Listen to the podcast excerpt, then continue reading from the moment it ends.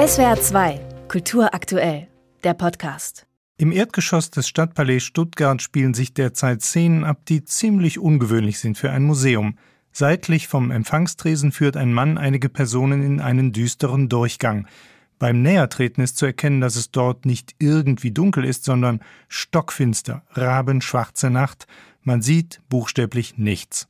Kurator Matthias Nagel unterweist gerade Guides, wie sie Besucher einstimmen können auf die neue Sonderausstellung Blind Date mit Stuttgart. Weist sie darauf hin, dass es zu Berührungen im Dunkeln kommen kann und dass man sich jederzeit melden darf, wenn man sich unwohl fühlt oder wenn man bei irgendwas ein ungutes Gefühl hat und nimmt sie dann mit rein in die Ausstellung. Diese Ausstellung ist in mehrfacher Hinsicht ein Experiment, wobei schon das Wort Hinsicht heikel sein könnte, denn es geht ja darum, wie Blinde die Stadt wahrnehmen fragt sich also, was die angemessene Sprechweise ist. Bianca Haker vom Verband der Blinden und Sehbehinderten in Württemberg ist eine der rund 20 Ausstellungsguides, die gerade angelernt werden.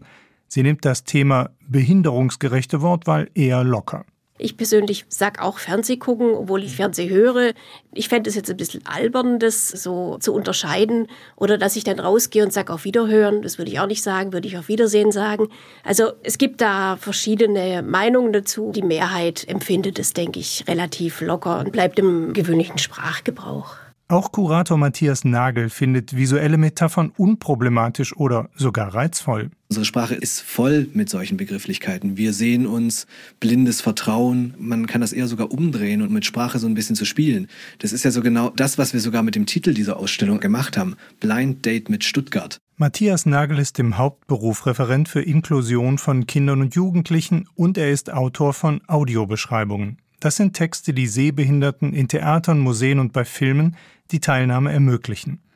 Nagel hat beobachtet, dass sogar bei vielen gut gemeinten Inklusionsprojekten die Behinderten erst gefragt werden, ob es passt, wenn alles fertig ist.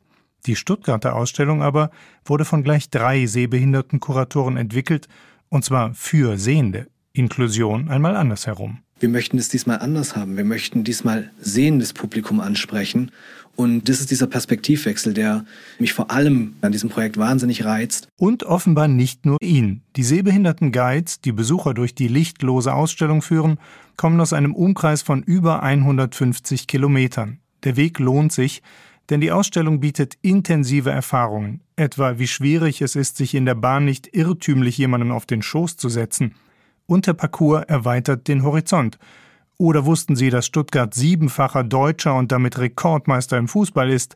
Allerdings nicht durch den VfB, sondern die Blindenabteilung des MTV. Das haben wir auch als Sound in der Ausstellung mit drin. Es gibt den, nicht den Elfmeter, sondern den Sechsmeter, wo der Torhüter dann durch Klopfen auf den Torpfosten dem Schützen Orientierung gibt, in welche Richtung er schießen muss. Schildert Matthias Nagel und Bianca Haker ergänzt, was sie sich für ihr kommendes Publikum erhofft. Also ich habe auch mal in der Führung im Dunkeln gearbeitet und da habe ich erlebt, dass die Leute auf einmal ganz viel miteinander sprechen und dass die anscheinend froh waren, dass da noch ein anderer ist und dass man nicht alleine ist. Und das kann auch manchmal ganz andere Emotionen vielleicht oder auch ganz andere Aspekte dann noch berühren.